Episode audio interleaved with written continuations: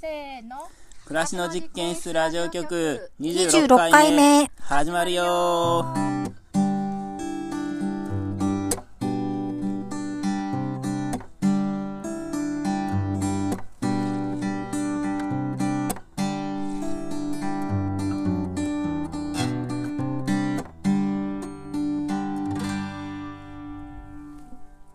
暮らしの実験室ラジオ局は暮らしの実験室のスタッフの伊庭さんとはいバッチです当スタッフ妻で野菜ソムリエの私めこととスタッフのあ、ゆじんです。はーい。 3人でお届けいたしますはいえーとですね僕ちょっと今健康診断 この間40歳になったばっかりでおめでとうございます。はい早速健康診断を前もって予約してたんですよ、はいはいはいはい。それでバリウムっていうものを人生で初めて飲みまして、はいはいはいはいちょっと体操気持ちが悪 い。うん。で、受付の人に、ちょっと知らないから、その聞いてみたら、なんか粘土味のヨーグルトみたいなやつですって言われ て、まさにそんな感じだったけ私ども、実は飲んだことないんですけど、うん形状はヨーグルト。でも、思ったよりは、粘土味よりは、甘くは味付けてあって、飲みやすさはあったけど、重なんか重くて、飲んだ後が結構気持ち悪くあーねて、うんこ。んな量を飲まなきゃいけないそう、結構、200し、いや、300cc、250ぐらいかな。うーんそうそうそう そう。それでね、う。うんん。なんかずっとお腹押さえてるもんね。そうそうそう。なんか痛い感じなの気持ち悪い気持ちは、なんか寄ったような感じ。船酔いしたような感じ。なぜか。あというのが続いてます。はい。で、先週、あの、ちょっとマイクトラブル的なことが起きてでーすそうね。ですね。はい。ちょっとイエジンさんのせっかくの国立小坂の、えー、プレゼンがそう、なんですよ。私の熱いトークが。。マイクの向きが、 マイク自体のトラブルっていうかね、マイクが、普通使っててちょっとそれぞれ違ってはいあ。のイエジンさんに渡したマイクがちょっとなんか向きがあるマイクちょっと特殊なね、は持いち。やすいかなと思って私これ渡したんですけど、うん実はマイクにこう向きがあって今私がそれ使ってるんですけど、うん。これが普通に喋っている方です、そううんそれでまあせっかく喋ってもらったもったいないあのプレゼンだったので、ちょっとね、一生懸命聞いてくださったはいは方い。もう、いあの、いらっしゃったらありがたいって感じなんですけど、一応もう一回だけあの、簡単にね、ちょっと簡単にね前回よりはちょっと省略版で、はい。ささっとやってもらえたらな。僕もね、実はね、言いそびれたことがあったんですよ。あ、そうかそうあか。の、謎のチャゲアンダスカのな下りね、く下りね。だりあったじゃないですはいはいはいはか。い。あれ、ただ僕がチャゲアンダスカ好きなだけの人みたいな、に そう思だっったてじまゃなしいたでよすか。うん。そう、言い忘れてたことがあってー、わかりましたと。りあえず、イエジンさんから、はい、わかりました。じゃあちょっと、あの、聞こえなかったということなので、簡単に本当まとめを、まとめというか、国立坂小坂を私がなぜ好きなのかを、 ねはい、あの、二つほどまとめて喋ろうと思あうあ、んですけ二ど。つになったね、今度は。はい、ちょっとかなり、はいありがとうございますちっちゃくしてみました。一個目はというか、んえっと、なんて言うんでしょう。まあ、一番メインなんですけど、主人公のメルちゃんっていう主人公の女の子のうん相手役というか、うのん、風間くんっていう青年というか、まあ、少年というか青年だね、うんが、とってもかっこいいと。いそうや少ね。年じゃないちょっと待ってや、高校生だよ。少年かな少年じゃない少年かなそうか。少年ああー、でも、うん。なんか青年っていうと私は25歳あーそっかそれぐらいの年になるのかなでも確かに少年って言うとでも12歳みたいそなイメうなーんジあよ。るよね。少年って言うと小学生っぽいイメージがあってさ。ねまあいい確かやに、その間や高校生なの、高うん校生。高校生ね。そう。まあ、高校生なんです。で、その、風間くんっていう、あのー子がすごくかっこよく風間君て、かっこいいから青年に見えるんよ、しっかり 見えて。まあ、私のタイプだっていうのが、うんまあ、推しのね、そうだね推し面だから、こうのん、こ作品が好きっていうのが、まあ、1個目です。はい。同じだねそうはい、だはねい。うで、ん風間くんの名言をちょっと、ちょっと、昨日、今回、前回も紹介してるんですけど、これはもう一回言わせてください。はい、お願いしま名す。言なんで聞。きたい。はい。風間くんの名言は、まず一つ目。新しいものばかりに飛びついて、過去を顧みない人々には未来がない。かっこいいですねだからお前いくつ まだ高校生だってば。でもう一個、もう一個。もう一個は、えっ、と、少数派の意見に耳を傾けない奴らは民主主義を語る資格はないって言ってるんですよ。 かっこいいじゃないですか。ねえ。なんかうん社会活動とかひとしきり全部やった50代の 人なんかだから宮崎だって、早尾が喋らしてるまかあら。そうだよね。言ってみればそうだ早よ、ね。尾が乗り移ってるから50さ。代以上だねまあでも、戦後の1960年代背景なので、あの頃の多分高校 10, 10代は多分そそちょっと早熟だったんじゃない社会背景もあっ学生て。運動とかしてたそう、学生運動があった時代の高校生だから、そうだね大学生たちが学生運動やってるのを見てて、やっぱ早熟なさ、かに自分たちもなんか頑張るぞみたいな気持ちが、そうそうそう。あるかもね。江戸時代の30代は今の50歳ぐらいとか言うあもんーねって。言うんだ。うんじゃあそんな感じかもしれないね。うん。そうそうそう。早いんじゃない寿命も違うからねそうそうそう。まあ、あとは見どころとしてはもう一個は、あ、ちょっと悩ましいな。まあでもやっぱちょっと農場っぽいところで見てほしいあ、とこ僕ろもそは。こかと思ったよ。あ、本当？ね、そのメルちゃんのそうががあの合宿所じゃなくて。あメメルちゃんが、主人公のメルちゃんが下宿所そうのそうな娘なんだけど、その下宿所を切り盛りしてるシーンが、あの台所のシーンとか、はいはいあの、すごく暮らしが丁寧に描かれてるところあーがすごく魅そう力やったそうやったなんですよ。うんうんだから、まあ、そういうところを見てもらえると、この作品の面白さがよはいりはいはいわかるかなうんとうんいうことを、これの三なんか 2, 倍2倍か3倍ぐらい前回そうや ね。喋ってました。はい、すいません見。たいなそんな感じです。ああ、でもはい二つやと分かりやすいね。はい。うん。ともかく主人公がエジンのタイプっていうのとうんうんうん、ヒロインのえー暮らしが丁寧な暮らし。そうそうそう。分かりや すい。あとなんか掃除のシーンとかね、そういうことでしたよね。そうそう。前回ねまあ、シーンで面白いとかいくつかあうる。ん見たら思い出すよね。そうそうそうきジっとねブリってさ、こううん台所仕事のシーンとかお掃除のシーンってさ実は結構多いよね、ね、うなんんか暮らしを丁寧に描くのが好きなんじゃないかな、うんやっねぱり。う。うんん。うんな。んかラピュタのさうん飛行船の中で、ああね、あったね、そういうシのーもタね。がうんはい料理をしているシーンとうか、んうんそうだね、確か。そうそうキキが自分のい部屋になる部う屋をんう掃除すんるシーンとかあるね、そういえば、うん結構あるね結。構多くてうん印象深くて、確かに。なんかそういうのをちょっと意識して描いてるのかな、ね、ハウルもそうじゃん。あそうだよねうん歯がすごいよね、うん確かに、ね。あの爽快感。丁寧な暮らしっていうか、掃除に、掃除なんじゃないのもう今言った 話はすべて。うんまさに。うんうん。ぜひ皆さん、はい。は。はいい、見てみてください。で、伊庭くんはあ、あれか、チャゲアスか。うんそうそうそう。なんですよ。まあ僕がチャゲアス好きっていうのはま あ、あるんですけど、周知の事実。えっとどの流れでその話が出てきたんですかいや、急だったよ。え、早尾と伊オっていうのが、高畑勲さんねそうそう、伊佐の作品が全然出てこないから、まるでこれはチャゲの、うんチャゲも作品作ってるけど、うんほとんど売れてるのはアスカの曲ばっかりじゃん。うんうんで、それはまるでジブリもそううで、ん。うんあれなあの宮崎駿監督作品でもう大体プロデューサーは功なの先い生、伊佐やオじゃん。伊鈴木佐オ、鈴木敏夫やろ、それ。ううんん、プロデューサーは。うん監督、映画監督の話やで。功さんは監督業なのポンポコとか、かぐや姫とか、あーチャゲだって、二人のアイランドっていう、夏夏夏夏ココナッツってそのい曲は知ってるうな超名曲とか生み出してるんよ。うんうんえチャゲがで、 それはまあ良くて、そのチャゲアスカの、オン・ユア・マークっていうああ、知ってる、その曲。曲を、うん。自分、早尾が、うん。あの、プロモーションビデオを作ってうんうんうん、あの、たやつがあるんですよ。ねめっちゃいいよね、うんあれ。もうめちゃくちゃいいんでうん、すぜよ。ひ見てほしいよね。 5分ぐらいの、曲はまあ5、6分の曲やからうんう、んそれに合わせうてん、そのチャゲアスカがアニメーションで出てきてう、ん、あの、げね、原発みたいなところそうね、原子力発電所の前で、から羽の生えた女の子と出会う救んだよ出ね。するみたいなうんうんう。んそうそうそうそう。ぐらいさうんあそうかっこよくチャゲなんかさちょっとこちょっと、ちょっとコミカルうんな。そうそうそうそう。う。うん。うんわーって感じだよねね、そうなんですよ。まあでもあれ、いい、いい絵なんかあれだよね。いいよね、まとまってるうんそうし。、短編のなんうかアニメーション見たかのような。そうそう。う。うんん。で、最後サビが何回か続くじゃん、うん曲って。うんまあ1番、2番あって最後サビが何回か続くみたいな。うんうんうんアニメーションのところでは、うんなんかその1回目失敗しちゃうんだけども、ああ、はいはいはいそう2は回目になんか成功成功しい。て、はいはいはい。で、そこがこう、リフレイン、なんていうか、同じシーンが、うん。今流行りの異世界転生みたいだね。あ、失敗したらもう一そう回そう、もう一回やり直すみたいな。そう、それで救出するみたはいいな、はいはい。あったね。そういうちょっと実験的な作りうんにもなってうて、んすごく面白いっていうあ、話ほんがと、。マジ見たくなった。うん。うんあれだよねもちろんプロモーションビデオだからうんセリフとかないんだよね、もちろんね。ううんんううんんた。だアニメーションでそうそうそうそその世界観がう。うん。歌とそううんアニメで、うん。そう。YouTube、YouTube とかにももしかしたらあるかもしれないですうんね。ないでしょジブリでしょうん。結構あったんよねジブリは。もう絶対にないよねいや、僕結構見たんよ。えもうう。ん。まあ YouTube じゃな時々上いがっちゃうんじゃない動画サイトとかさ、うんあるやん。うジんブ。リの中には、うん YouTube 警察っていうのがいるって聞いたあーじゃあ見つけたら即削除されてるのかもうんね。そうね。うん。そまあでも見れたらいいよねう。。ね。うん。その曲、まあいいか。はいうん。曲も大好きで、歌いたければどうぞサ。ガスの中ではもうベスト3ぐらいに入だるからぐ歌らいい好たきけなれのばどうぞ。歌え歌っないたらいいじゃん。さすがに歌えない。あれ歌えないの残念。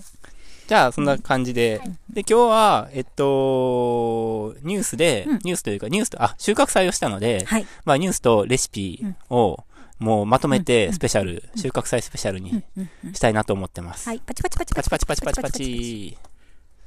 じゃあ、実験室ニュースからうん。ギターね。はい。 いや、いやるよね、やっぱね。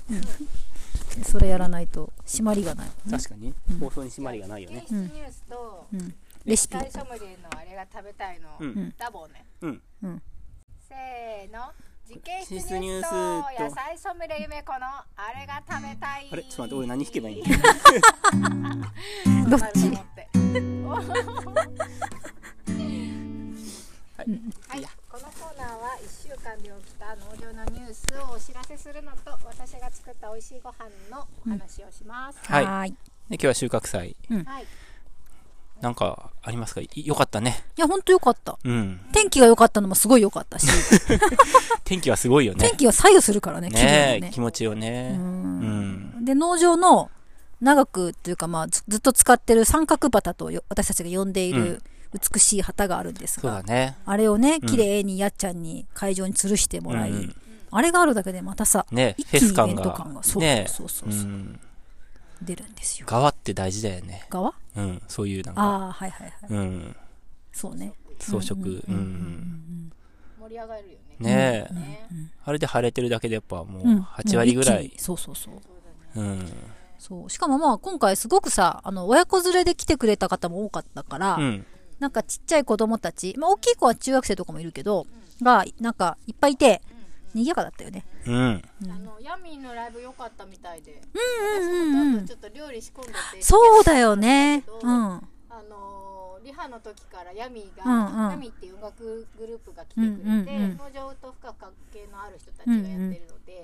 遊びに来てくれてオープニングとかからライブやってくれてたんですけど、盛り上げが、うんそすごいなんかお祭りの格好してて、う。そうそなんうか。それが本当にお祭り気分はやっぱりそうのん側じゃないですそれだうんそれだ側だうん。うん。確なかんにか、ま、私は見てないんだけど、うんうんすごい気分が高揚して、うんんでちょっとこう林みたいな音楽が聞こえてくるわけ、うんうんうんそういう、ね、音楽やってくれたんだと思うんだけど、もうなんか台所に立ちながら「よっ!」みたいな感 じですごい盛り上がったのそうねそうねうんそだうって「やさと温度」と「法然踊り」って言って、うんなんかこの温度計の曲2曲と、うんえっと「お祭りマンボウ」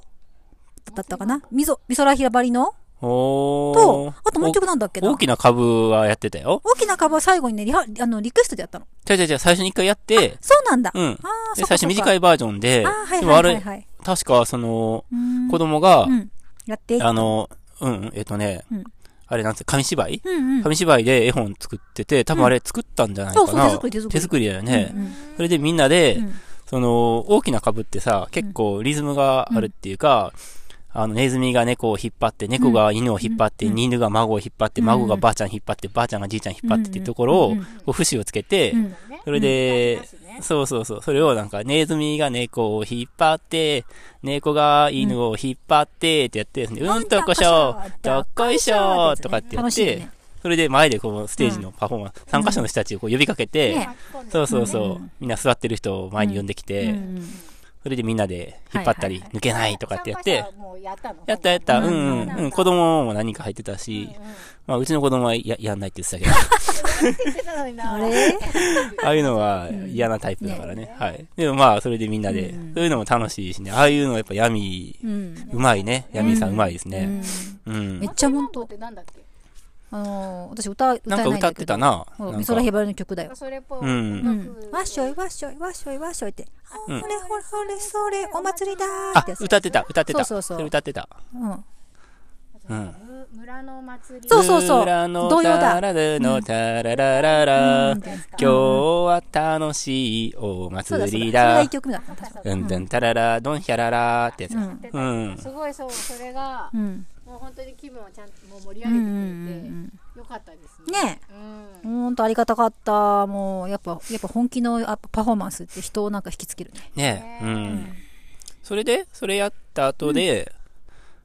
ご飯食べたんやったっけ今日ご飯そうだね。もうご飯食べたいね。そうご飯はだってほとんど。そうそうそうああんで餅つきをね皆さん来る前に餅つきやってる。そう農場のスタッフメインでね餅つきあとヤミのメンバー手伝ってくれれてよね。そう。餅つきは、あのうん、いつも来てくれた人についてもらうことが多かったんだけども、ちょっとまだコロナのことそもう気そにうなる感か染ら予、防の対策もでう、あらかじそめうそう、あの、始まる前についちゃおうって言って、それで、最初にやってたよね。うん。そうでそうだねでだからライブの後はお餅を出したりご飯出したりして、うんご飯スタートにしたんだよねそうそうそう。で、その後で、まあ、体験、畑行ったり、採卵やったりして、で僕は途中で、大学芋を作ああ、そうそう、作るっていう使ら命がねね。ば使命があってうん、で、鎮魂式見れなかったんですよ、僕だから。そうだねんそういえばオープニングは見たけうんうんうど、ん鎮魂式はいられなくうんうて、ん。鎮魂式の話聞かせてくださいよ。ああ、鎮魂式ですか、うんあよ、よかったですよ、鎮魂式も。うん。うん。これもう今回その太鼓が入ったってことでヤミーがいてくれたおかげで、ああの太鼓のリズムで始まる、始まって終わるみたいな演ーは出いにはい。させてもらったから、うんうん。なんかより引き締まったし、うん。あとまあ恒例のうんハディの仮装、はい はいはい。もう歴代のハディ、ハディさんだそうそうだってさ、その日の朝さ、うん行った農場に来たら、うんその頭がすごい光ってて、ああ、もう剃ってあったね、綺麗そっに、ね。ちだったよね。生まれ変わってたよ、ハディさんそうそうそうが。、つるってしてた、つるって。うん。前日うんはまだ髪の毛剃ってなくって、うんででも衣装着てたの合わせてたのね、うん。はいはいはい。髪の毛がなんか伸びてて、うんうん。ひげもあるしね。でなんかその白い衣装ねなんかテロテロの服をなんか布を巻いてたのから、うんうんそうそうそしたらもう完全にキリストみたいになっててう。ねあえ。うのん。十字架にかけられる前うんうに、ん。でも髪の毛剃ってたらあキリスト感ない わって思ってソウルみたいになってた、ねうんブッダとキリストが混ざった存在そんな感。感じだった、そんな感じだった。すそごういねそうそうやっぱそりうキ。リストなんだね、ううんん。でまあね、鎮魂式ってあのそのみんなに聞かせるとかパフォーマンスじゃないからあくまでも私たち自身が鎮魂の思いをそこに乗せるみたいなことだから、これまではねそ、うそうそうクローズでや、ってたの、ね、クローズドでやっててんけどうねん。うんでまあもて、かそうそうそう、でも当日もさ要するにハディの声ってあのーなんていうのお客さんたち聞いてる人たちの方に向かなければちょなんていうの届かない声ななわけよなかなかうんうんだから鎮魂式は火に向かって結構、はいはい。なんて誠のりじゃないけど、うん祈りの言葉を捧げてたんだけど、これは絶対周りには聞こえないだろうなって思いながら、うんうんあでもいいやと思って、うんなんかねでもその言葉がうんまたよくてよくてさ、うん。そのいろんな命をねいただいて、うんうん私たちが生きてるってことをなんかちゃんとこう噛みしめて、うん。あの今日という日を迎えてみんなでこれそうかだらねまた、まあ生きていきましょうみたいなことうをんちゃんと喋ってて、うんうん。うんしみじみしながら私は聞いてましたうん。あれ、しみじみするよね。うんなんか、まあ普段もさ、食べ物とか、ね、まあそこそこは意識して感謝してるけど、うんやっぱり改まって年に1そう回ねああいう風にうんうんこう火をバーって燃やしてさ、うんうんでその中に野菜とか、うん卵とか、うんうんそういう収穫物をね、うんお供えして、うんうんあれはまあ、も燃え、 おあの物理現象としては起きてることは、そのうん有機物が火の中に 投下されてそうね燃えてるってことやねんけど、そうねうんまあその宗教的に言えばう、ん聖なる日だからうん、っていうか、それはね、また空に帰っていくみたいな、なんかそういう意味合いなんでしょそうねきっそと。うねうん。そうそうそうでハディがね、本当にぽい、ぽいぽ感くじて。ではいうん。よかった本当みんなもちゃんとなんか参加してくれたよみんな、ねえこうなんか輪になって、うんあ、そうなん往や。年往年踊りそうこの前半におほ温度をやってくれてたおかげで、はいはいうんみんなが法年踊りを踊れるようになってたからあーはいはいはい。で、もう一回その骨温度踊りのリズムを、あの、C さんが叩いてくれたおかげで、ダンダンダンそうですねはいはいみんな入って入ってってやったらわーって入ってきてくれて、うんうんうんそうあそうーいい感じの絵になっあての。太鼓が良かったんやね。太鼓よかっうた。ん C さんありがとう。ね C さん聞いてくれてるありがとう。うん。はい。うん。ハディさんが頭にもなんかつけてて、あ、これ葉っぱね葉っ。ピャぱみたいな、なんうてだいねうのあれ僕は見てないからあ、わ見かてんなないいのの。うんうん折り輪っかになってるっていうよりは、なんか頭からこうビャってこうそうそう、生えてる。長い葉っぱが飛び出すような感じでつけてて、あのー、あれなんていだうんっだっけ、八つでっていうんだっけな八つでみたいな。こ、ここピッ、ピャーってこそう。でえう。ラジオじゃ表現できない。で出てたのよう頭かんうらこんううっんて。。そうなんや。で、それが歩くたびにずれるわけ。うんうんうんうん。で、それをサディがめっちゃ気になるんでしょうね。なうんうんんかちょこちょこちょこ直してて。はいはい。それを会員さんが、うんあれ直してんのめっちゃ気になりますね。あ、聞こえたわけね、ゆめちゃん私が。そう近くにいて、んなんかいやハディさんがねみたいな、うんいねみたいな話してて、でもあれなんかすごい直してるの気になりますそう。ね。そういうのはもう直さないで突っ切ってほしいよね。もうなんかほら身だしなみとか割と気にすそうるだねから。うん。あ、そっあか向。きがみたいな感じで多分。はいはいいや、あれはね、い。あれもね、前日に一回リハーサルしとけばよかったんだけど、当日慌ててつけてたから。はいはいはいそはういそうそう。あ確かにずれるわなっていう気がしたねそうそうそう。ーなるほど。面白かった。うんいや、でも楽しかった、本当ねえ。うん。全体的に。ねね。え。うん。楽しかったし、美味しかったし、最高でした。うはんじゃあ早速レシピをもう紹介しちゃいますね。はい。ーい。えっ、とたくさん作ったんですけど全部を細かくちょっと喋ってると終わっちゃうので、うんうん。えっ、と、一応バーっとレシピ、あの、何を作ったかお話しして、その中からちょっとだけ、えっ、と、ピックアップしてお話ししたいと思います。はいはーい。えっ、と、まずは、汁物は鶏汁を作りました。あ、美味しかった。はい。で、メインは、スペアリブのポークチャップあ、それも美味しかった。と煮卵、 味付き煮卵最高でした。と、かぼちゃのサモサ。あ、いいですね。うんで、あとサラダ類は、ポテトサラダと、えー白菜と水菜と、香辛大根の柚子ドレッシングサラあダ。美しかった。あはいなんキかャ思いベ出すツね。と、ね人参と、鶏ささみの中華マリネ。はいはいはい。美味しかったね、それも。はい。などなどを私が作ったってーえ感ちょじっと待かっなて、。俺最後その中華マリネっていうの知らないあな。、食べなかったのあら残念。もそうう一回作ってもらえねえよ。で、あと、スタッフの人たちに作ってもらったのもたくさんあって、それをちょっと紹介すると、白菜と里芋のクリーム煮。うんこれはね、クリーム煮番長のやっちゃうんんうんうんに作ってもらいました。あと、春菊のチヂミ。これはね、もちろんイェジーさんですね。はうい。ん。あと、えーハディさんに豚のもつ煮込み。うんうんうんうんこれは、えー赤味噌を使った、ハディさんのふるさとの名古屋、うん赤味噌を使った、うんえっ、と、もつ煮です。あと、餅番長でもあったもんね。あそうですね、うん餅つきしてあの餅をずっと監修してくれてましたそうね、ね。あそれこそあれ、生産からだからね。そうですねそうだね。そうだね。ほんまやね。感慨深かったですよね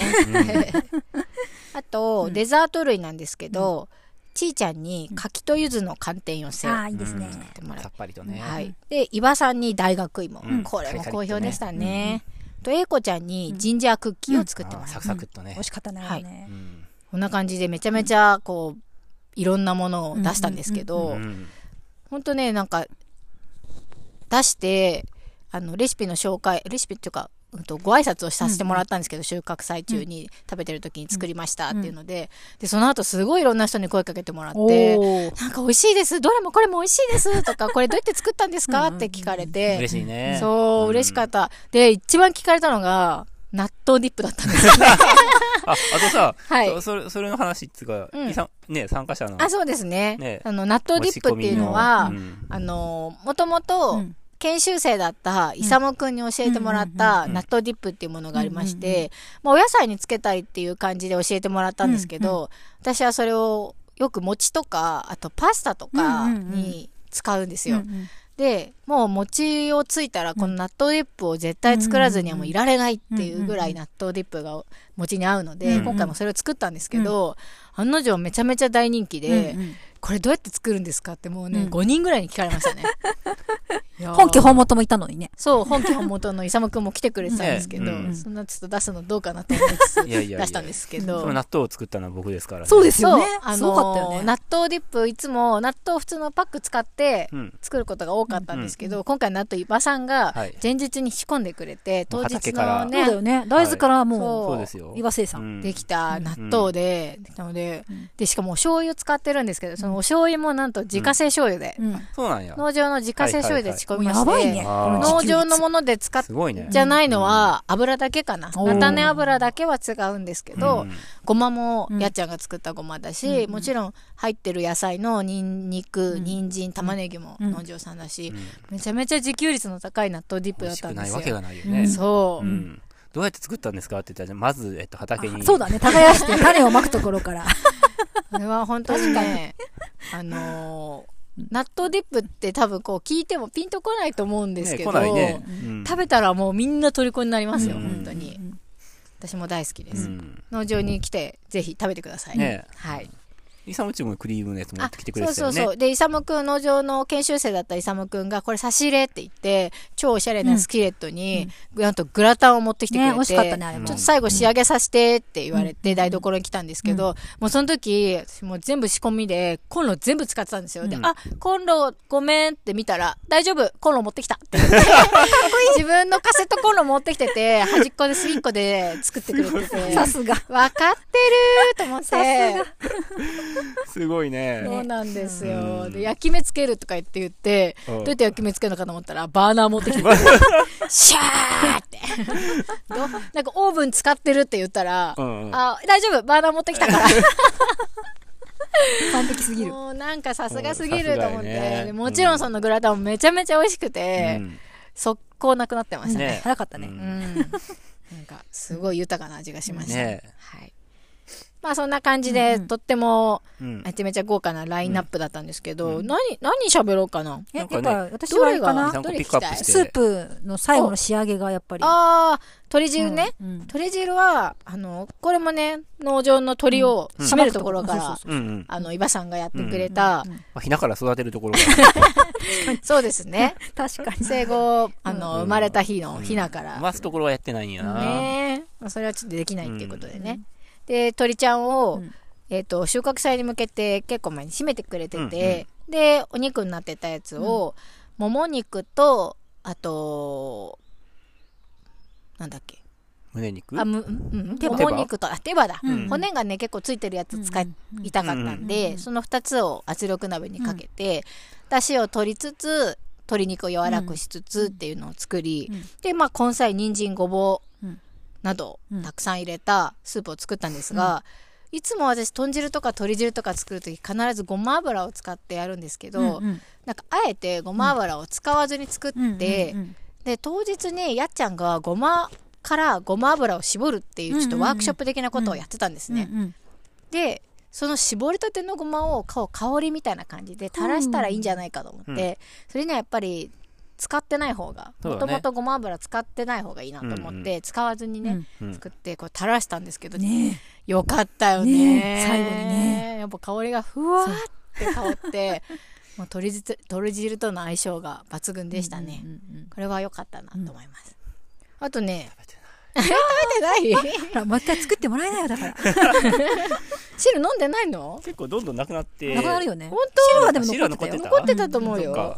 僕ね、ずっと飲んでた。そうだ、あそうだすねごい飲んでたね。そうなんですよ。後半なんかさ、飲みすぎてピアノ弾けないって言ってたもんね。うん。引いた、引いたよ、一応。引いうんうん。ねあ、そうじゃん。それもだ、今年好好評だったことだ。ああ、にそうねストレートにピアノうね。んあとは、スペアリブのポークチャップは、前にも金曜日の食堂で作って、すごくこれいいなと、うんパーティー料理っぽいなと思ってうん、よしよしと思ってたんですけど、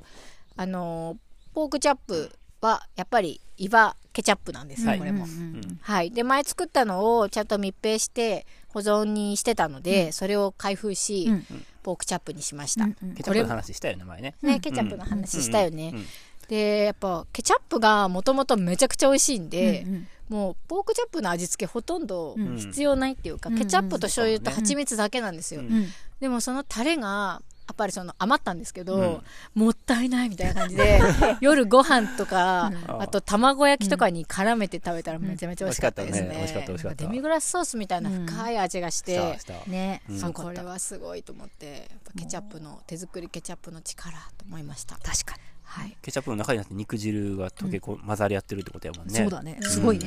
うん。あとはなんだろう、うんかぼちゃのサモサもめちゃめちゃ人気だったな。ねうんサモサは、カレーを前ちょっとスパイスカレー頑張って作ったっていう話したと思うんですけど、うんうんうんスパイスカレーの素とうんかぼちゃを蒸したやつを潰したやつを混ぜて、うんうんうちょっとオリジナルで元を作ってみました、うんうんうんやっぱ寒さみたいなちょっと餃子みたいな形状のものってパーティーの時って食べやすくっ食べてや、すいしね。うんそうそうそう楽しいかなと思って作りましたこうんん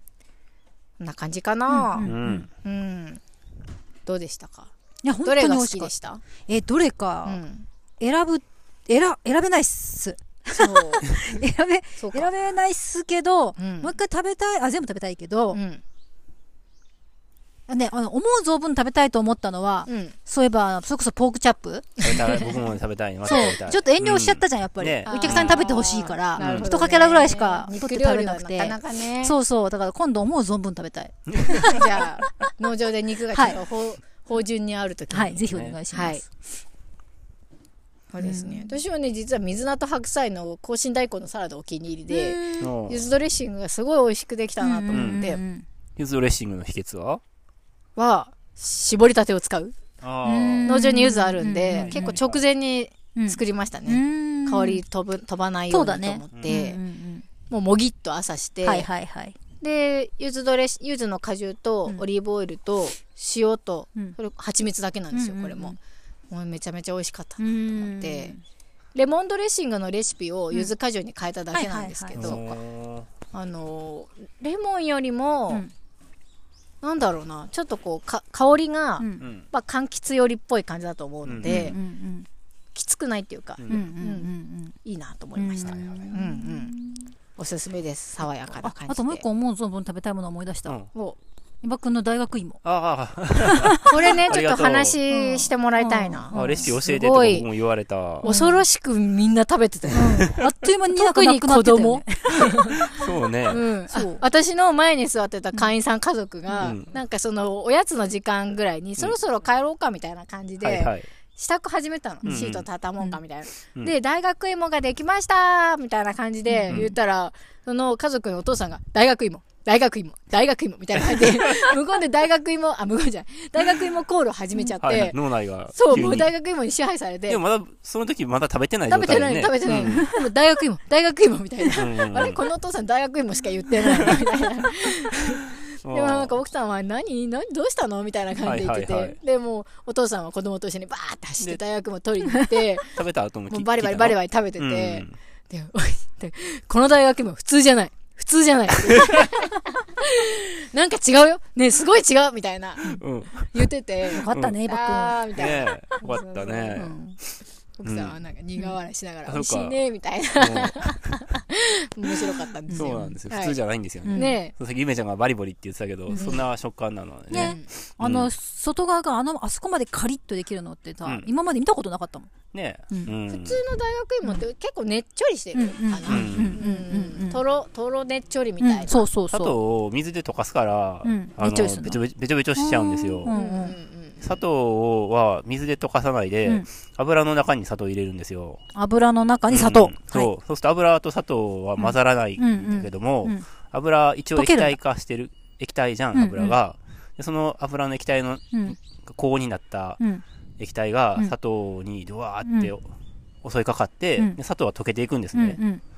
で、んなんか車来たな。 ちょっと待っておっと、うんまあ、いっか。うんで、えー、そしたら砂糖がだんだん溶けていって、うんで砂糖は上白糖の方がいいんですよ。はいはいはいなんかその色付きのやつ、ブラウンシュガーみたいなやつはちょっと、うんあのーなんかやったけど、うまく溶けなくて、うんうんうんで、だんだん溶けていって、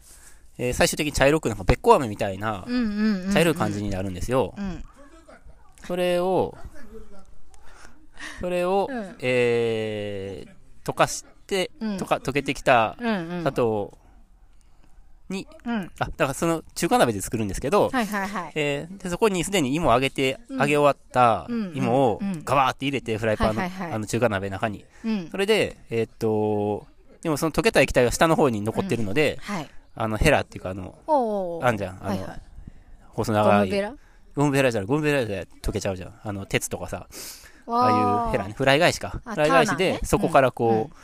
何回かこう、バッサバッサとこあう、ー混ぜると。うんビシャービシャーってぶっかけるわけ、ね、そうそうそうぶっかけるって感じはいはいはいで、えっと、その状態の時でもう油と水は、あ、油と砂糖は混ざってないのね。うんだから油は最終的に撤去できるなら撤去してもよくて、うんで、まあ、砂糖が、要するに水分を吸ってない砂糖、溶けた砂糖だけが芋に、えー、かかると。はいまあ、油もかかんねんけどねいや。で、ずっと置いとくと、なんかそこで一塊になっちゃうんよ。うんうんうん熱が冷めて、砂砂糖糖が、みたいなねそう、か固まっちゃうから、うんえー熱いうちにうん、菜箸でうんうん、この、ここに一個ずつ取って、うん皿に持っていくっていう感うじん。うんうんうんで、皿に置くときも、全部一個ずつを、その隣同士で置くとくっついちゃうから、うんなるべくその遠いところから離して、うんうんえーちょっと時間が冷めたら、だんだん固まってきて硬くなるから、うんうんうんそしたらお互いくっつかなくなるから、うんまあそういうやり方で作るって感じですね。はあで、油の量はそんな多くなくてもよくて、うんあおあんまり多いとそのべちゃべちゃっていうかね、うんうん油をまぶしたいわけじゃないので、うんうんそうそう、砂糖が溶ければいいだけなので、うん油はまあ少し入れて、で砂糖は結構どっさり入れても大丈夫。うんうんうん。いやなんか私はなんとなく作り方をね、うん知ってたので、はいはいめっちゃその油に砂糖を溶かしてるみたいに聞いてたから、もうな んかすごいこうカロ悪リーのの化身みたいなカロリーの塊、ね。罪悪感しかないみたいなあー食べ物のイメージだったんですけど、だそこまでなんですかねそこまでやで。実際はうん、実際そこま で。で砂糖の量とかは調整できるから、自分で、うんうんうんまあ、やってくればねそ。ううん。上白糖かと思って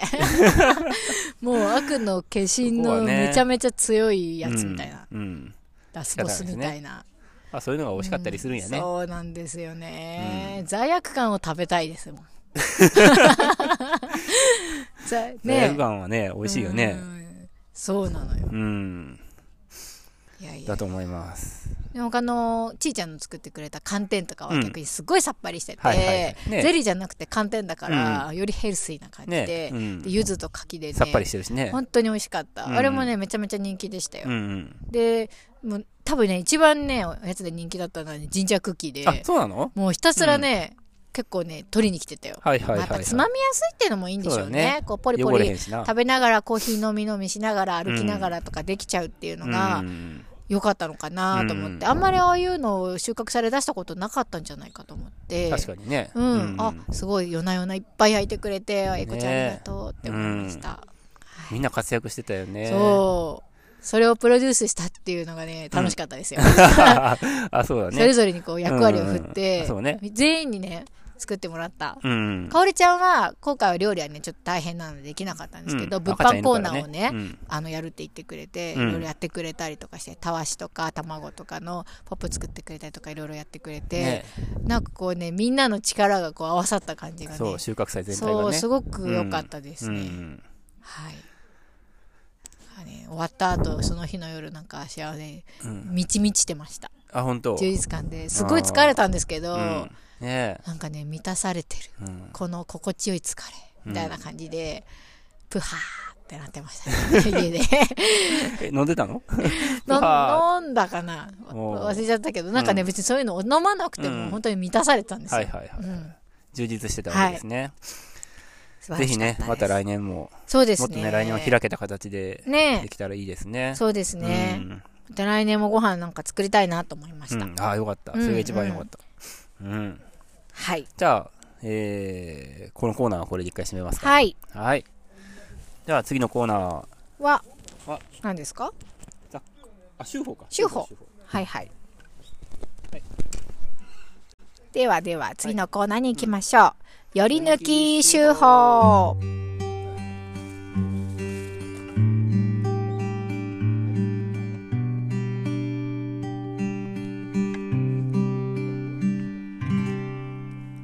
このコーナーは毎週発行している農場手法の中から一つの記事を朗読して味わいますはい。はい。じゃあ、先週の修法ですけど、はい私ね実は読んでなくて伊あー庭さんに聞いちゃいましたあーどそうれでがいすいかですかってじゃあうん僕、この会員さんの投稿、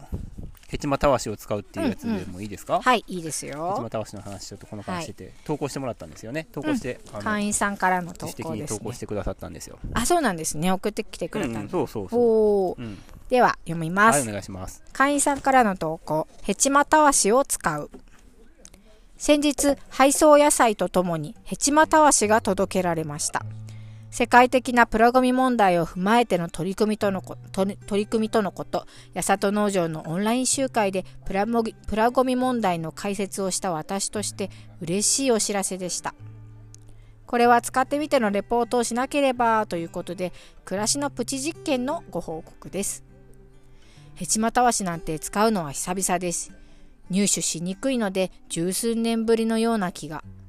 シンクの前に立って皿洗いの準備を始めます。液体洗剤に手が伸びる。おいおい、洗剤使わんだろ。という心の中で自分ツッコミをしつつも、慣習って恐ろしいことに気がつきます。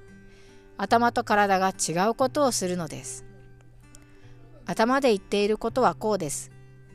すべてのものは浸水性が浸油浸ん浸水性か浸油性に分かれます。浸水性のものは洗剤などで不要浸洗剤など不要でたわしやスポンジできっちり表面を漏れなく撫でてやれば OK 油分のある食材を使った食器だけ必要最小限の洗剤を使えば使えばよいそれが合理的で一番環境にいい体はこう言いますいつも同じやり方をしたがり、そんな区別は面倒だと。これではエセエコロジストと思われるかもと小さな葛藤が心の中で。よく考えると、うちのシンクは小さい。なので、油分のある食器を置くと他の食器に油分がついてしまう。ああ、だから洗剤を使う習慣が身についてしまったのか。そう、自分のせいではない、シンクのせいなのだ。と自分の心の中の認知不協和が解消されてすっきりしたのでしたおいおいそれでいいのかというツッコミはスルーいたしますところで納豆って皆さんどう洗っていますかネバネバしてスポンジを使おうものならスポンジがねっとりネバネバ感が残りますよね実は水が水で流すのが一番だって思っています納豆の糸が浸水性なのかどうかは分かりませんがこれまで私は流水中で食器の表面を指先で撫でてネバネバを取っていました綺麗に落ちますよヘチマたわしは指先よりはしっかりと面を捉えて納豆の糸を剥がしてくれるのでこれまでで一番ベストに洗いました新発見ですちなみにヘチマたわしは手に取ると随分硬いなと思うのですが使っているうちに水が染み込み馴染んでくるので硬さは使っていて気になりません以上マニアックな使用体験報告でした会員の T さんですはいこれは納豆洗いスポンジだったんです でそうなんですよ。ああそうか納豆を洗うのに一番適してうんうんうんうるんというのが、ヘチマたわしだったということ が、プチ実験の結確果かにね分かったという。うんううんうんん。この T さんは、うんすごくこのかん、まあ、環境系といいますか環境研究者なんですよ環ね。境研究者で、うんまあ、プラスチックのゴミの問題とかにずっと取り組んでいらっしゃったりとか、そうそうそう農場のあの野菜のそうね梱。包のこととかもうんちょっとそうこそううそう提案してくださったりとか幸いあのっていうね、でビニールみたいな、うんうんあれの袋に入れ、はい、野こ菜このに入れ鮮て度るを保つ重要な、まあ、袋ではあるんですけどいねう。ん入れてるんだけどうも、んなんか個々に入れるとやっぱ量がすごくうんうん、使うし、うんあれじゃなくてもいいんじゃないですかっていう提案をしてもらって、うんうんで今ちょっといろいろ試行錯誤実験中、はいそううんうん全部はなくせないけど、ちょっと量を減らす工夫を、とかをしたりしてるっていうそういう提案をくださった会員さんですねはいうんそしてヘチマたわしヘチマたわしって入手しづらいんですねねまあ売ってないのかもねそ全然れ知らかなかったまあネットとかで探せば売ってるかもしれないけど、うんまああえて自分でね何かそのヘチマだって気づかないとヘチマって検索できないじゃ んそうねヘチマをにたどり着けないんじゃないかなそうかそううか、ん送られてきたらまあ使ってみようかってもんで、うん使ってみたら案外いいじゃんって感じにうんうんなったってことだよねうんうんううんんいろいろと浸水性っていう言葉を私全然知らなくて、浸水性と浸和浸油性ああこれ前のあのほら洗濯論でやった時にうんなんか結構喋っあ浸水性この言葉は使ってないけうどん、使ってない大体の汚れは水で落ちるって話う、んうんうんで油汚れとかも大体の油汚れは僕はお湯で落ちると思ってるんだけども、うんうんそうそうだからそういう話だよね、うん土汚れなのか皮脂汚れ油汚れなのかとかうんうさ、んうんうんタンパク汚れとかいろんな汚れがあって、そうですね、うんそうなんですよね、うんはい農場は米ぬかでね油落としてますね米の皮もめちゃめちゃ油吸い取るめちゃめちゃの落ちますねであのカレーとかちょっとこう揚げ物とか油っぽいものを食べたお皿にうん米ぬかをこうバサッとかけて、でちょっと濡らして、うんうんで手でコシコシコシっうんうてんやると、ねあのすごくこうつるっと取れますよね、でも米ぬかもないもん ね家に普そう通にはないですよねねううんんう、そうでその洗った米ぬかも、ブーちゃんとかさ鶏とかにあげられるから、うんそういうのもまたいいんよねそう結ね局あれ使ってもさうんゴミで捨てちゃったら、うんなんかまあ捨ててもいいと思うけど、うんちょっともったいないなっていう感じがするのでうんう、んそうなんですよ、うんうん、そうですねいやみんなね、まあ、普通は洗剤を使うのかうな、ん中性洗剤とか、うんまあ、結構その洗剤の中にも環境に負荷負担をかけない洗剤とかっていうのも多分たくさん出ていてまあいろいろなんだと思うんですけどうん農場は一切ないですからねう、んうん、うんうんまあ良かったですねはいはい送って良かったなと思いましたはいみんな使ってるんですかねあのみんなに入れたんですよねみんなに入れた野菜よ、うん、セットねなんかどうしてるのか聞いてみたいね使ってる人は前ね違う会員さんがあのお風呂場で使ったっていうふうにレポートくれてましたよねねうん、その話もしたよね。ねうんうん、ちょっとみんなに聞いてみたいなと思いました。はい、そうだねあ、そうだね。レポート第2弾ってことになるよね、これは。はい、もしあの聞いてる人で会員さんでもら、うんあの送ってもらってるって人いたらうん、使ったっていう話、うんぜひぜひ教はいえてくださいぜひぜひはい、はいじゃあ次のコーナー行きましょはい、う。よいしょ。次のコーナーなんだっけ次のコーナーは雑貨やあ、雑貨ね。うんそれでは、せーの、いばっちの雑貨コーナー。ザザザザザザザザザザザザザザザザこのコーナーは有機農業歴17年の伊庭さんの考えがどれだけ傾いているのかを楽しむコーナーです傾きとはその人が生きた証人生の奇跡ですどんどん傾いていきましょうそうなんですよ今日はですね、はいえー前回またちょっとはあ今回また軽い話をしようと思ってうん。のー前回なんだっけ前回は農場のカンパああ、カンパ制みたいねな話で。しうたねん、ちょっと重そいうっていうか大きな話でしたね。今日はですね、もう今日からできる、うん。えー私のおすすめライフハックっていうライフハック。はいおー生活術です、はいはい裏技です、裏技ね。はいで、うんこれはもう僕が編み出したうん。うん。多分別にネットとかでいっぱいあると思うんですけどそういうんじゃなくて、僕がこの長い農場生活の中で編み出し生み出した、あーはい、おすすめ農場っ生ぽ活い術とか、岩さんだからこそ、みたいなはライフハックを教えてもらえるってことね。そうなんですよほうほうほうそうじゃないのも1個あるけどお今日う3つ持ってきたんですよおうネタを3つ。ネタを3つはいはいはい1つ目は、物を茹で茹でるときに、うん。うん。みんなお湯が沸いてから茹でるじゃないですか物ってまあ、物から、水から茹でるってものも多少あるかもしれないけどね。えあるうん。僕は全てあるんじゃんうん水から茹でますね水から茹でるんですあよでなんでかっていうと、そうなんだ。うん。茹でていく例えば水が最初20度だったとするじゃないですか、でまあ90度とか100度ぐらいにうん沸騰してから茹で始めたりすると思うんだけども、うんうんその間にどんどん熱が逃げていくやん、うんもったいないやん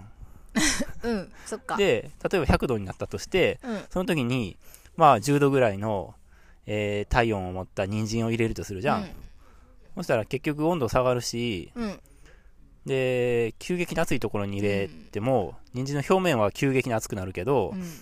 その中まで火が通るのに、うん、なんていうか急激な温度変化が起きるわけじゃん人参の中でうん、それよりも20度の水から一緒に入れてうん、一緒に茹でていけばうん一緒に温まっていくやん、うん、調理的にもいいと思うようん。し、そうなんだろうね沸騰する頃にはうんもう火通ってると思うね、まあ、大きさとかによるんじゃないですよか。うんん、でも無駄が。がないじゃんその方がうん、うん、って思ってて、はい、それでそうやってやってます僕はい、はい。うんまあ、肉とかは清水からかもな、大体。ああそれはなんでなんだろう、硬くならない気がする。ああんまり茹ででる、なんか肉を茹でるっていうこと少ないんだけど、まあ、うん煮物とかうんで、まあ、あんまりないけど、角煮作るとかさ、うんそういうのとかでも、水からだね。ああそれはやっぱだからその調理法として、その方その方が美味しくなるっていうことだよね、うんなんか急激にやっぱその温高いところにやるとそうそうそううん肉がこう硬くなっちゃう感じがそうそすうるんですよねそうだからその素材的にもうんいいと思うし、うんなんかエネルギーロスが少ないと思って、うんうんえー、自らよなるっほどぽどお湯からやらないとまずいやつ以外うんは、刃物とかは私お湯からだなおひでもたしそうのいうのとかうもん結構だから思い込みやと思うよほとんどの人ははあ例えば全然別の話やけど、うんオーブントースターとかがさ、うんパン焼くときにね、うんカチカチ鳴るじゃないですかカチカチ音が鳴るじゃないですかタイマーの音が、あはいはテいィティティティティティティティティってうん鳴るじゃないでうすんか、うんうんあの音とかが、あのつまみを指でこうやってつまんだまま押さえてたら、うんあのカチカチっていう音が鳴らなくなるじゃないですか。うんそしたら、まるで焼けないような気持ちになるんですよ。いや別にならんえ、けどなるよ、なるよ、なるよえ。だってパン見てたら焼けてるじゃんパン見たら焼けてるけ ど、すごい気持ち悪い気持ちになるんですよ。いややったことあるないけどなるよ、なるないじゃあやっけてどみて。ああれとかもやっぱカチカチ音が鳴ってるから、焼けてるっていう風に思い込んでるんですよそ。れと水の話はちょっと別の次元な気がするけど。で、まあい沸いや騰、物を茹でるときは、お湯が沸騰してから茹でるって思い込んでるんですよ、みんな。だけど、そんなこと全然ないですよっていうのを、今日も、多分、これ聞いてくれてる人の中で、うんうん多分10人のうち1人ぐらいは、あ、そうかもって思ってくれてるかもよ。うん、少な。10人のうち1人か。うん。うん、とか。はい。これ一つ目。はい。どうかないやどうかなんお 役立ち度どうかな ?5 点満点で。うん、 3ぐらいうん。まあ、やってるものに関してはやってたなって感じだし、おひたしとかに、なんかさっと茹でるやつに関しては、多分私はそれ使わないなって感じ。 多分やってもいいと思う。あやってみてもいいよ。う。うんんあの、うん違い比べてみようかな。ううん。ん。沸騰する前にもう火通る、ほ通ってると思う。うん、うん、うん。そしたら。はい。もしかしたらぐにょぐにょになってるかもね。それは嫌だよね。ううんんそこはちょっとやっぱシャキッとっていうかね、ささっと茹でたいものも中にはあるので、うん。それにはちょっと向いあてないん、じそゃないかなれ、それで言うと、なんかやっちゃんに聞いたのは、うんなんかおひたしとかを茹でた後で、うんなんか普通水に戻すじゃないですか。はいはいはい。水に戻さずに、そのままその温度で、うん。えー、水切りす、水切りっていうか、あうの、ん。お湯を垂らして、うん。とかした振っ方たりがいいとかして、ううんんうんうん。水に戻さなくていいっていうのを、おーなんなかんか聞いたことあるな色止めって聞くよね、うんうんうんまずその水で締めるのは、うんほうれん草とか小松菜とかその青々とした緑物の色止めになるっていうのはよく聞くんですけど、うん。でも別に色をね。はい、じゃあ2つ目いきますか。いうん2つ目は、えーっと、なんかその、えーご飯に、うん例えばふりかけとかを、まあ僕、僕ふりかけかけないですけど、うんふりかけかけたいなと思ったら、うん普通人は、うんえっとふりかけを取りに行くじゃないですか。うんふりかけを取りに行くじゃないですか。うんうん座って、座ってたところから立ち上がって、は椅い子から席を外して、ふりかけを取りに行くと思うんです よ。分かったえ、わかった僕は、ご飯を持ってくんでしうょ、ん、ご飯をふりかけのところに持っていきます ね。やってんじゃん家でよくそうなんですうんうよ。んうんこれは僕は、あの、すごい使える、どこでも使えるよ。うん例えば、メモを取りたいなと思っうて、んメモだけ、紙だけが手前にあってうん、ペンが別のところにあったとするじゃないですか。 そしたら、普通人はペンを取ってくるんですよ。はいはいはいで、ペンを戻すっていう作業がなくなるからねそうなんです。一往復分減るん ですよ。動作が。そうねそうなんですやよっ。てるかもうね、ん。何でも使えるんですよ。例えば、仮払い機で草刈りしてて、はいはいあ、ガソリンがなくなったなと思うと。うんそしたら普通、まあ、ガソリンも一緒に持ってればいいけど、うんそのガソリンっていうか、今後ね、うんまあ、燃料を、あ、燃料なくなったと思って燃料を取りに行くんですよ、タンクを。うんだけどそうじゃなくて、仮払い機を燃料燃料のところに持って行って、うんうんその場で入れて帰れば、うん燃料をまたしまう必要はないんですよ。それはありますね汚れないしねその場とかもねあ、うん、そうそうそんんう。わ、かるわかるなので、手持ちの何かに、何かを施したいときは、うんその、それを持ってうん一緒にあ、歩く移動すると。なんっていうのかもね、おすすめですよ、いいこじれ。ゃんそれはなあんそうかなん普や通にいいじゃんああ、よかったよかった。やっなんた。かみんなやってそうだけどやってないよ。絶対やってないよ。そんなことやんないよ、誰も。本当、うん。そっ。かまあ意識してはないかもう。ねうんんうん僕やっぱ日々のなんか作業は往復とかが多いから、うんあそうだうねん。最近、トン社とか自転車で移動してて、 僕。 軽車からトン社いるねに、なんか自転車置いてあったりするよねどうしたって思ったらそういうことだそっうたん鳥のだ作業場から豚舎に移動しないといけないことがやっうぱん一日のうちに何回かあって、もうそれとかもすごい僕もなんかあれでもう僕の中資本主義が押し寄せてるんですよ、へそれーでセグウェイとか導入 したらトン車と軽車の間をセグウェイウィーンそうねてまあそれはまあ自転車でねうんうんうん移動してますうんうんはいあ3つ目ーはい3つ目これはねちょっとね全然ちょっと経路が違って、うん物もの物頼りなんですけど、うんなんか時計の僕カチカチカチ音が嫌なんですよああそう言ってたねううんんカチカチ音気にならない人は、まあ別に気にならなくてもいいのかなっていう気がするけ ど、うんカチカチ音ってやっぱ気になりだすと気に、トースターの話じゃないんですよ。いや伊庭さん時計にめっちゃ凝ってる時あ ってごめんね話途中で遮ってなんかすごいいろんな時計をさ家中にさ置いてる時あったじゃんなんかこう、右見ても左見ても後ろ見ても時計があるみたいな時であってーなんかそういうそれ時期はがああっって家のて中時計うがんいっぱいあった方が、どこ見ても、それすごい嫌だったよねそうそう時計でを見今なるんとかたなっびにてパねッと思った時に、後ろ振り向かないといけない時とか、 振り向その配置けによよっては ね、あって、そういうのも嫌なので、うん時計はいっぱい置いてますね。そうで、その時計も、ちゃんとそのカチカチ音が鳴らないサイレントうん時計を、の、えっ、と、電波時計ですねう。んうんを、えー一番今愛用してます、そうですねうなんか、ん、勝手に時間があってくれるのでういやんなんかすごいこだわここだわってたわけじゃないんだその振り向きたくなかったんだあれはそうパッて視線だけ動かしたらそもうんな何に時かさ、うん広いめちゃめちゃさ体育館みたいに広い部屋じゃないのにさ見え体育館とかさ前と後ろにあったりすると思うのよく、うんうんあれは多分遠くて見えないからだと思うのね、うんうんでもめちゃめちゃ普通の なんか6畳2間みたいな部屋ににうんなんか前後に時計があって、うんでなんかみなんかさこう水屋みたいな棚の上にもさちっちゃいのが浮いてあってとかっていう時期があって、うんなんかこの部屋何み たいな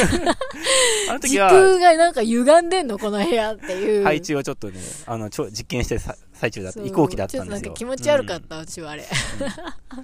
でもこの1から123全部通して、うんうん多分通底してるのは、うんなんか合理的にやりたいってことだと思うんですよ。そうだよね、うん、そうそういう人だよねそうそううんうんうん自分の動きをなるべく無駄を、ね最小限に、うんエネルギーの無駄もねしたい、うんうんお湯のそうだねそうなんですよ、うんうんそういうのが僕のへーぜひ皆さんに採用してもいいかなと思う人はもはうい今からでも、 はい採用できる生活実ですあーすごゆめちゃんそういうのある私ゆめちゃんあんまりこだわりとかあなんいまねね私全然こだわりのない人間なんですよね、うん、よく考えたらなんか、例えば麺とかも全然もあーうそうだすねっごい伸びてても、うん、気にならないっていうか麺の美で気にならないって信じられないよ本当なんか大体さ、うん矢場さんとか食堂の時にさ麺類作ってくれたら、なんか今日何時にちゃんと帰ってくるのとか言って聞いてそさうねの帰ってきてから茹でるか帰ってくる直前に茹でるからうんみたいな配慮をしてくれるんですよね、そうであー帰ってこなくて一そ人うんだでイライラしてるっていうのが僕そうです、ね、そうそうそう。私は全然伸びてても、ずるずるむにむにでも気にならないから、うん茹でといてもらっていいよって感じなんですけごど、いよねうん、もうそこはね、やっぱり嫌なんですよね。幸せを感じる機会が多くていいよね、そうだね。味幸噌せのハード汁とルがかぬるくても全然 OK。うんむしろぬるくて好きみたいな。ねえううんん。汁物もさ、熱々がいいじゃん。熱々がいいね飲み物とかコーヒーとかうんうんも熱々がいいみたいな。あコーヒーはそんな熱くなくてもいいよそうなんだ。ん、味噌汁とかスープかとかはさ、ぬこるいうのは嫌だねちょっと冷めちゃったりしたらさ、一人でも温め直してるじゃん。温め直してる、ううんん、もう全然ないそういうの。うんうんいいですねじゃあないですか人にえ人におすすめできそうな、なんかその気にしない度合いが加速して、うんうん加速っていうか、なんか家にやっぱ虫とかいっぱい出るじゃないですか。うでさ、ちっちゃい、む、昔は、まあ、なんていうの、G とかはうん一は応いはい叩いてたんですうよ。んうんはいはいでも G の話ですねあ、そう、G。G にホイホイとかさ、うん仕掛けたり、あとまあ、ハエ叩きでパーンとか叩いて、うんまあ、外にポイとかしたりとか、うんうんやっぱ目の前に現れるとね、うんこう、反射ちょっ的とにねこう、ちょっとやっちゃ焦っってて気た持んちでがす焦よっ、うてん、、殺しちゃってたんですけど、なんか別にそういうのもいいかなと思ってなんか、あいつらって無限にいるから、うんなんかこう叩くっていうのでなんかそうまあ摂取をしてると思うんですけど、まあ摂取はねもちろん食べるためにもするし、例えばかゆい虫とか痛い虫っていうのは私はもう遠慮しれずに、うんガンガンやるんですけど、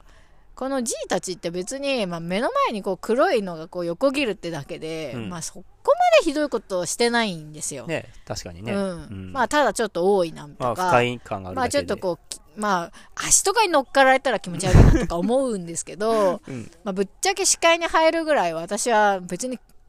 気にならないんじゃないかなって気がしてきて、あーはいはいもはうい、全然そう思い出したらいいやと思って、接触してないシッシッてして ますおおそれ使える叩やかんな いでうん叩くってやっぱエネルギーいるし、うんでその時スマホをいじってたりとか、携帯あの本読んでたりとうんうかんうんいろいろ作業してる時にこう来るじゃないですか、うん大体そういう時にやっぱり自分の動きを一時中断して思考も中断して、そうねバーンとかやってでそれをゴミ箱に捨てるなりとかやっつけられんかったらあああーとかなるじゃないですかそういううやっぱ無駄なエレエネルギーというか使ってるなと思って、うんうんうん今は、うん例えば携帯いじりながら、シッシッとか 畳お来たパかンパンって叩くとそそそそって行くんですよ、うんでもう家に帰りゃみたいな感じで、うちってここなんだけどそうするとそそうなんですよそしたらなんかすごい、うん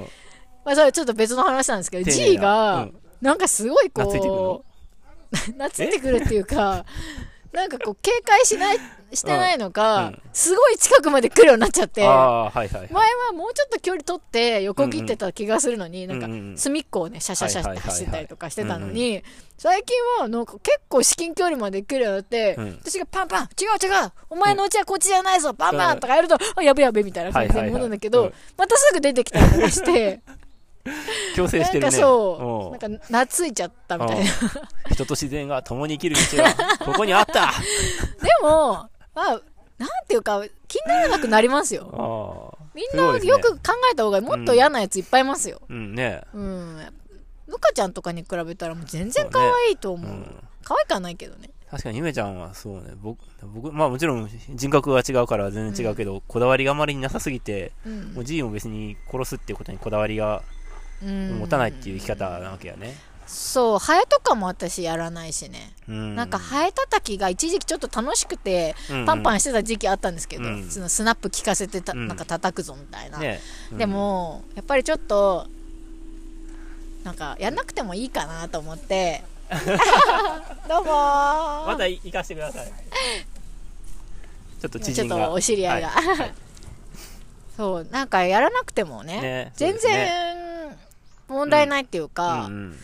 うーん、なるそほうど。ですね。でも誰でも真似できるじゃないですか、今日からでもね。そう、あの、心がきっと軽やかになりま すよ。多分、なんかもう、まあ、と、ね、うんでもね、田舎で見る字と都会で見る字違うのかうなん。どうなんですかね。あ、イェジーさんは自分の部屋で G が出たらどうします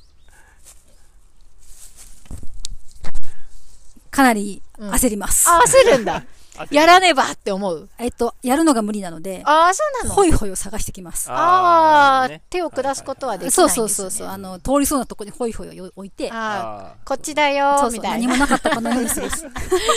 そうなんだね。現実を減らすというわけですねはいはいはいはいー突然無茶ぶりを。すいません、はい突然消えました。今お客さん対応して来客がねました。はい、あありりががとうとうごござざじゃいあま。ますた消えます。ははーい、ありがとい。ラジオでう。うん。 G の話題するとか、すごいですねえ。、そうなのまあ何でもありだけどね。うん。う。そうんか。はいそうね。本当ないんだよね。そう考えたら本当に、でもね、こだわりのない人生はおすすめ。ライフハックと して。本当に楽よ。そうなんだ。なんだろう、こだわりがないっていうか、ん生き方とかはさ、こう、偏ってる人だと思うのよ。あの、うん。そうだね。大きくうん。見たら、うん。こういう暮らししたいとか。うん。でも、うん。細かいことはうん気にしない。はい。うん。うん。そうそうそうそう。それがいいよ。はい。うん。そうですね。うんストレスが少ないと思うう。ん。うんなとこでいいですかあ、いい んですか、今さんも。僕はもういいですよ。 は自分のライフハック語 り。い。はい。うん。うん。そういう皆さんのもあれば、そうですね。はい。教えていただけたらなと。なんか農場の人たちに聞いてもいろいろ出てきそうだよ。そうだね。うん、ヤシちゃんとか、それぞれの、うん。ハディとか、カオリちゃんとかう、んうん。なんかいろいろありそうじゃないそうね。うそんういうのまたじゃあ紹介しようか。ヤっちゃんとかすごいありそうな気がすうる。ん。うんそれは、どうだろう本人が意識してやってるのか、うんもう一体化しすぎて、自分、それが自分で分かんないっていう。逆に外側から見てやってるなって思う、わかることあるんじゃないその人が、ヤっちゃん見ててとか。うん。うんうん。いいんじゃないかうん。じな。うんうんゃあ。そういう話もおいおい、はい。はい。できたらなと思います。はい。今日はじゃあそんなとこでいいですかちょっと途中ね、えっと、録音トラブルが起きて、うん、ちょっと音声頑が張ってうはいまく伊庭さんつなげてくれることを祈ります、はい、そうですね。そうですね一本につなげるのもなんか難しくて、うんなんかね、頑張ってうん、うんうんやってみますう。んちょっとマイクがね今までちょっと先週と今日の初めと、ね、ちょっと最初にね、前前回も最初にチェックして、うん使えることを確認してと撮ってたんですけど、うんうん途中であれなんかおかしいなって気がついて、うんううんんちょっとねいいマイク